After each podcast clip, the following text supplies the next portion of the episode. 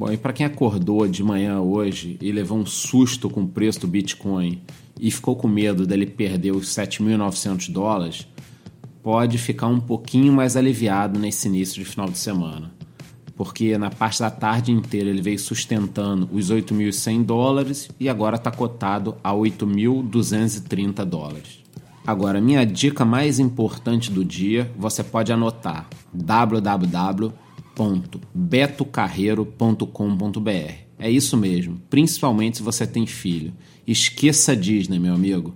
O dólar já passa dos R$ reais e não tem a menor perspectiva de diminuição. Pelo contrário, existem alguns candidatos que, se crescerem nas pesquisas, vão levar o dólar facilmente aí para casa dos R$ reais. E não pense que o problema é só aqui não. A Argentina está numa pior. Eles conseguiram com muita sorte rolar algumas dívidas, mas o juro por lá já está na casa dos 40%.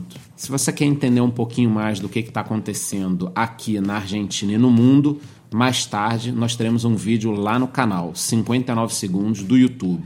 Até lá!